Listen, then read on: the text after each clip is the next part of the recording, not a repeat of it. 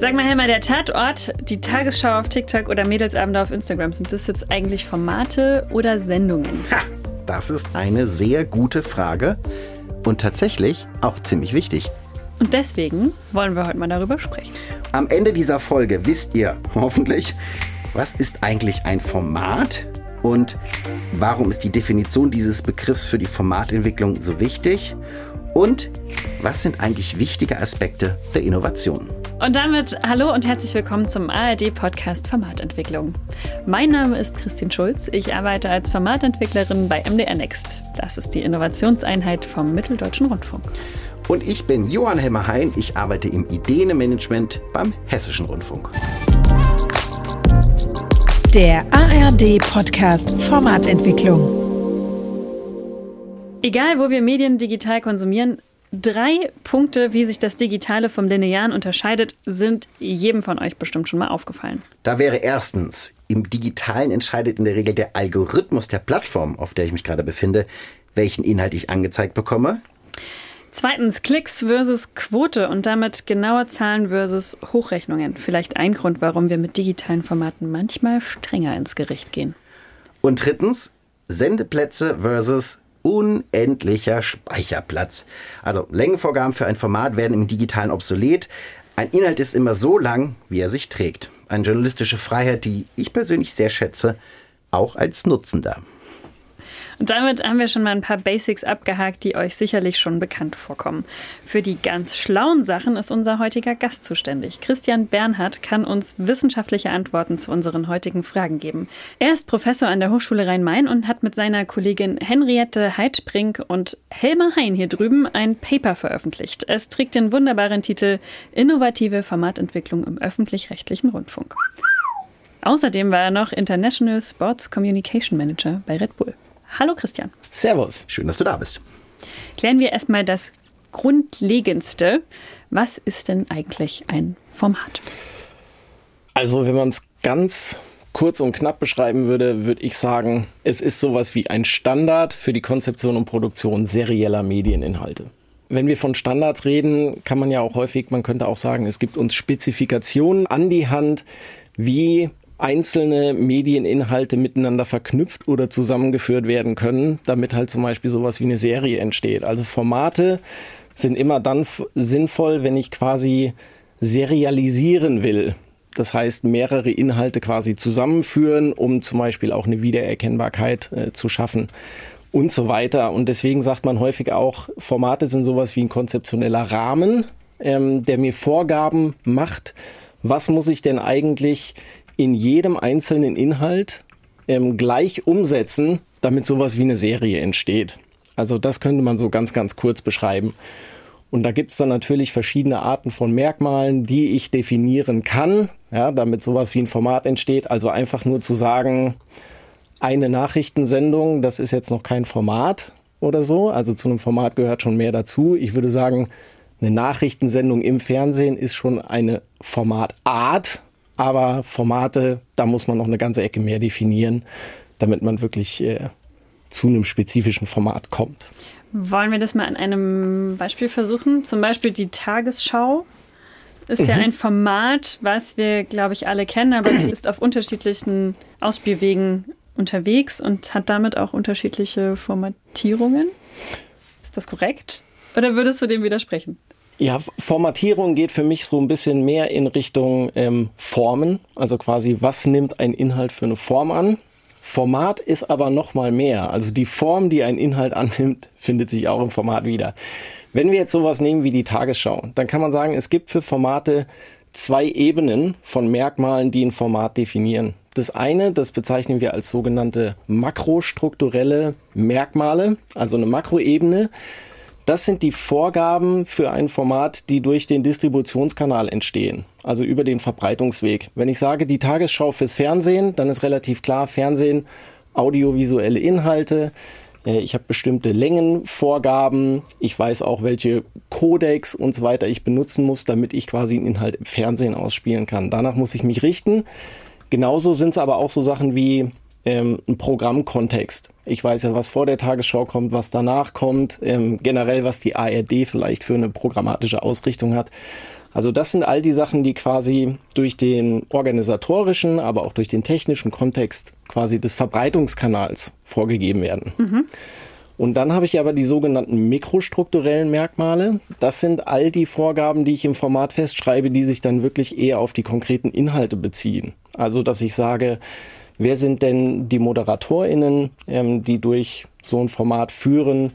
Gibt es bestimmte Themen, die immer wiederkehrend sind? Gibt es bestimmte Erzählstrukturen, Logos, äh, auditive Verpackungen? Also der Gong der Tagesschau ist ein mhm. ganz, ganz wichtiges mikrostrukturelles Element, was auch dieses Format Tagesschau definiert. Kommen wir mal von der linearen Tagesschau zur digitalen Tagesschau. Also zum Beispiel die Tagesschau auf TikTok. Wie unterscheidet sich das jetzt? Unterscheidet sich das überhaupt?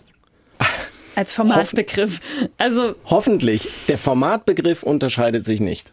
Also weil am Ende, ich habe halt einen anderen Distributionskanal. Ich bin jetzt äh, auf Social Media unterwegs und da auf der Plattform TikTok. Also da muss ich schon anders unterwegs sein wie mit der Tagesschau. Ich habe äh, ein ganz anderes Zielpublikum, was ich auf TikTok erreichen kann, als jetzt im linearen Fernsehen. Alleine das ist ja schon mal ein Riesenunterschied, aber auch die Spezifikationen, nach denen ich produzieren. Also klar, ich könnte vermutlich, ich bin jetzt mit den TikTok-Specs nicht äh, super vertraut, Wahrscheinlich könnte ich auch die Tagesschau um 20 Uhr eins zu eins irgendwie, ich könnte die stückeln und als TikTok-Videos hintereinander nageln, guckt sich das irgendjemand an. Boah. Also das muss man dann schon wollen. Ne? Also deswegen, es funktioniert allein von den Spezifikationen, wie die Leute auch Inhalte konsumieren, funktioniert es nicht. Du hast ja eben gesagt, diese zwei Ebenen, Makroebene, Mikroebene. Das heißt, Tagesschau auf TikTok, Makroebene, der Ausspielweg TikTok, da bin ich zum Beispiel im Hochformat und nicht mehr im Querformat, da ja. sind mir gewisse Längen vorgegeben und so weiter und so fort. Und Mikro wäre ja dann schon wieder auch ähnlich zur Tagesschau im Linearen, weil auch da hast du ja immer wieder die gleichen ModeratorInnen oder die Hosts, die quasi durch dieses Format leiten. Und in dem Fall halt extra Personen, die du aus anderen Kontexten halt nicht kennst. Also es ist ja dann nicht Susanne Daubner, die auch TikTok macht, sondern es sind dann halt zum Beispiel eine Anne. Genau. Und ich würde sagen, es unterscheidet sich nicht äh, im Sinne von, welche Merkmale brauche ich, damit ich das als Format beschreiben kann. Ähm, aber es unterscheiden sich natürlich die ProtagonistInnen. Ja, ich habe andere Hosts, ich bin mit anderen Themen unterwegs, ich habe andere Dramaturgien, ich habe andere Erzählstrukturen. Aber trotzdem wird es halt definiert, damit auch auf TikTok, das Format Tagesschau auf TikTok, einen Wiedererkennungswert hat und quasi jeder einzelne Inhalt auch diesem größeren Ganzen zugeordnet werden kann. Aber ich würde sagen, zum Beispiel, die Tagesschau an sich würde ich als eine Formatmarke oder als eine Formatfamilie beschreiben. Mhm. Und dann haben wir das einzelne Format, die 20 Uhr Tagesschau im linearen Fernsehen. Das ist ein Format. Der Formatfamilie Tagesschau. Die Tagesschau auf TikTok als Kanal ist auch ein Format. Aber es ist eben ein anderes Format, was sich natürlich gewisse Anleihen auch bei der Formatfamilie Tagesschau holt. Und jedes Format bedient sich quasi oder orientiert sich quasi an seinem Ausspielweg und an seinen Nutzerinnenbedürfnissen. Also grundsätzlich, ich muss mich ja am Ausspielweg orientieren, weil verschiedene Ausspielwege geben mir auch verschiedene Möglichkeiten oder Beschränkungen. Ich kann ja keine Videos im Radio senden, wissen wir, glaube ich, alle. Was? Ähm, das, das ist überraschend. Also das wären jetzt mal so die einfachsten Restriktionen. Ne? Und das ist ja relativ klar. Und gleichzeitig geht es aber auch darum, nur weil ich technisch etwas kann, muss das noch nicht technisch Sinn machen. Also, was weiß ich, ich kann natürlich auch irgendwo bei YouTube 10 Stunden Videos hochladen oder so, guckt sich das jemand an. Ne? Nur weil es technisch machbar ist, macht es nicht unbedingt Sinn. Das heißt, ich gucke mir natürlich an, wie konsumieren die Leute Inhalte auf der Plattform. Und das definiert dann natürlich auch sowas wie, was sind meine Videolängen, ähm, wie sehen die Captions für meine Posts aus, aber gleichzeitig auch, wie ist meine Erzählstruktur und welche Menschen muss ich dann quasi auch irgendwie zeigen für diese Zielgruppen. Und das erklärt eigentlich auch schon, warum es für die Formatentwicklung eben so wichtig ist, das Format zu definieren. Auf jeden Fall. Ja. Also grundsätzlich, ich würde immer sagen, das ist ja auch so, wir haben ein Paper geschrieben über innovative Formatentwicklung, aber man fängt eben an, zuerst mal zu gucken, okay, was ist denn eigentlich ein Format? Ja, und deswegen die Definition finde ich ist schon immer hilfreich zu wissen, was soll es denn sein oder auch solche Merkmale zu definieren, weil mir das ins Bewusstsein ruft, worum geht es denn eigentlich gerade. Okay, damit hätten wir quasi die Definition von einem Format geklärt. Was wir noch nicht geklärt haben, ist die Funktion, die der Formatbegriff oder die Formatdefinition für mich als Macherin hat. Mhm. Also grundsätzlich dieses Konstrukt Format bringt sehr, sehr viele Vorteile mit sich für alle möglichen Personen oder Organisationen, die an diesem ganzen Spiel beteiligt sind. Also ich glaube, die wichtigste Funktion für alle ist, es spart Zeit und Geld. In dem Moment, wo ich, das ist halt das typische betriebswirtschaftliche Ding, wenn ich Fixkosten habe, die ich einmal ausgeben muss und kann die dann auf mehrere Produkte quasi umlegen. Das ist ja das, was in der industriellen Fertigung auch passiert. Dann spare ich natürlich für den einzelnen Inhalt Geld. Das heißt, diese Fixkosten wie zum Beispiel Logoentwicklung, Grafikdesign, all diese Themen mache ich einmal, kann das umlegen. Es spart aber natürlich auch viel Zeit, weil ich einen gewissen Rahmen habe, Produktionsstandards und das reduziert die Komplexität für die ganzen Teams, die an den Inhalten haben. Ich muss mir halt nicht jedes Mal neu die Erzählstruktur überlegen, sondern die Dinge sind klar. Teams können effizienter arbeiten und auch das spart wieder Geld. Dann ist es natürlich so, und das ist, glaube ich, ein ganz, ganz zentraler Faktor ist, Formate ermöglichen Identifikation und Markenbildung und schaffen so einen Wiedererkennungswert. Und das sehen wir jetzt gerade im digitalen, dass sich äh, insbesondere die jüngeren Zielgruppen viel, viel stärker mit Formaten identifizieren als mit sowas wie Sendermarken. Denen ist zum Beispiel, hm. denen ist vollkommen Wurst, wo das ZDF-Magazin Royal läuft sondern denen ist wichtig, es ist das Magazin Royal und es ist Böhmermann. Das ist die Identifikation. Absolut. Das könnte in der ARD laufen, es kann bei YouTube sein, es kann im ZDF sein oder bei RTL. Also ist meine Theorie. Es wäre Ihnen wurscht. Die Identifikation ist da mit dem Format. Ähm, und deswegen sind Formate insbesondere natürlich im Digitalen noch mal viel, viel wichtiger, wo eigentlich diese Sendermarken zum Beispiel in den Hintergrund treten. Und auch dieses Thema Community Building ist natürlich nochmal was ganz anderes. Also wir haben Communities, die sich um Formate rum bilden. Hat es auch früher schon gegeben. Ne? Es gibt die Tatort-Fans und so weiter, aber der Riesenunterschied. Das Lagerfeuer. Ja, der Riesenunterschied ist, heute unterhalten die sich natürlich digital rund um die Formate und sie treten auch in den Dialog mit den FormatmacherInnen. Das ist natürlich auch nochmal ein Riesenunterschied, ist aber auch ein Pfund. Ähm, wenn ich so eine Community gut aufbauen kann, habe ich ein loyales Publikum und in dem Sinne halt auch loyale Reichweiten, mit denen ich arbeiten kann. Also auch das ist wieder eine Funktion, die das Format mitbringt, die es im Linearen schon gehabt hat, aber die im Digitalen noch mal viel, viel wichtiger wird. Was ist denn jetzt die Innovation, die wir in der Formatentwicklung im öffentlich-rechtlichen Rundfunk brauchen? Also es wäre ja vermessen, ich bin ja quasi extern, ähm, zu sagen, okay, das muss man machen. Grundsätzlich würde ich aber sagen, also es muss digitaler werden und sowas wie Generationenabriss, das sind alles Sachen, die diskutiert werden und es wird nur funktionieren, wenn sich auch öffentlicher rechtlicher Rundfunk, wenn sich eine ARD darauf konzentriert, jüngere Zielpublika abzuholen. Das muss ich im Digitalen tun. Das heißt, ich bin dann nicht mehr linear unterwegs. Die Konkurrenz ist riesengroß. Es gibt so unglaublich viele Angebote und die einzige Chance, die ich habe, ist, dass ich wirklich quasi meine NutzerInnen, die ich erreichen müsste, muss ich wirklich ernst nehmen. Ich muss mich um die Interessen und Bedürfnisse kümmern. Und nur dann habe ich überhaupt eine Chance, wahrgenommen zu werden. Das würde ich sagen, ist Thema Nummer eins, Relevanz. Das zweite Thema ist Sichtbarkeit. Also lineares Fernsehen. Ich habe irgendwie den Fernsehfilm der Woche. Ich mache zwei Wochen vorher ein bisschen Cross-Promo. Hängt Plakate auf. Mhm. Ja, ist vorbei. Also glaube ich, ne, ist uns auch allen klar. Das heißt, Distributionsstrategien werden viel, viel wichtiger. Cross-Promo wird viel, viel komplexer. Ähm, ich glaube, das öffentlich-rechtliche Rundfunk einen unglaublichen Fundus hat an verschiedenen Angeboten, was passiert.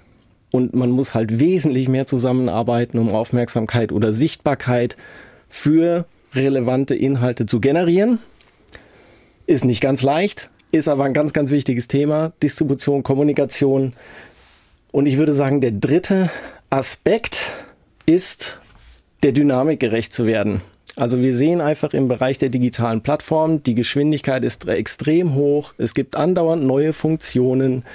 Nutzerinnenbedürfnisse verändern sich etc. pp.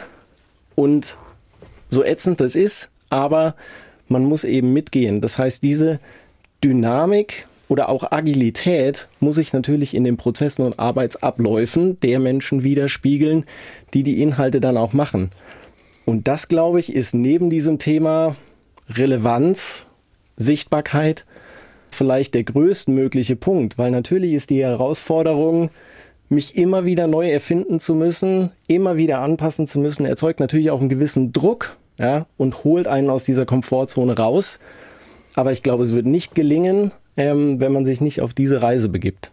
Das ist auch wahrscheinlich irgendwie der größte Unterschied zum Linearen. Ne? Also da hat man einfach ein Format entwickelt und das kann dann 20 Jahre so laufen. Auf Sendeplatz XY folgt quasi immer wieder der gleichen Struktur und das läuft dann irgendwie.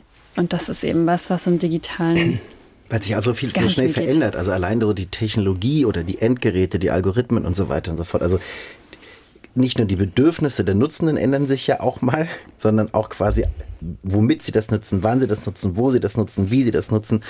Da musst du dich ja auch immer anpassen, um quasi diesen Erwartungen der Stelle immer gerecht zu werden. Absolut.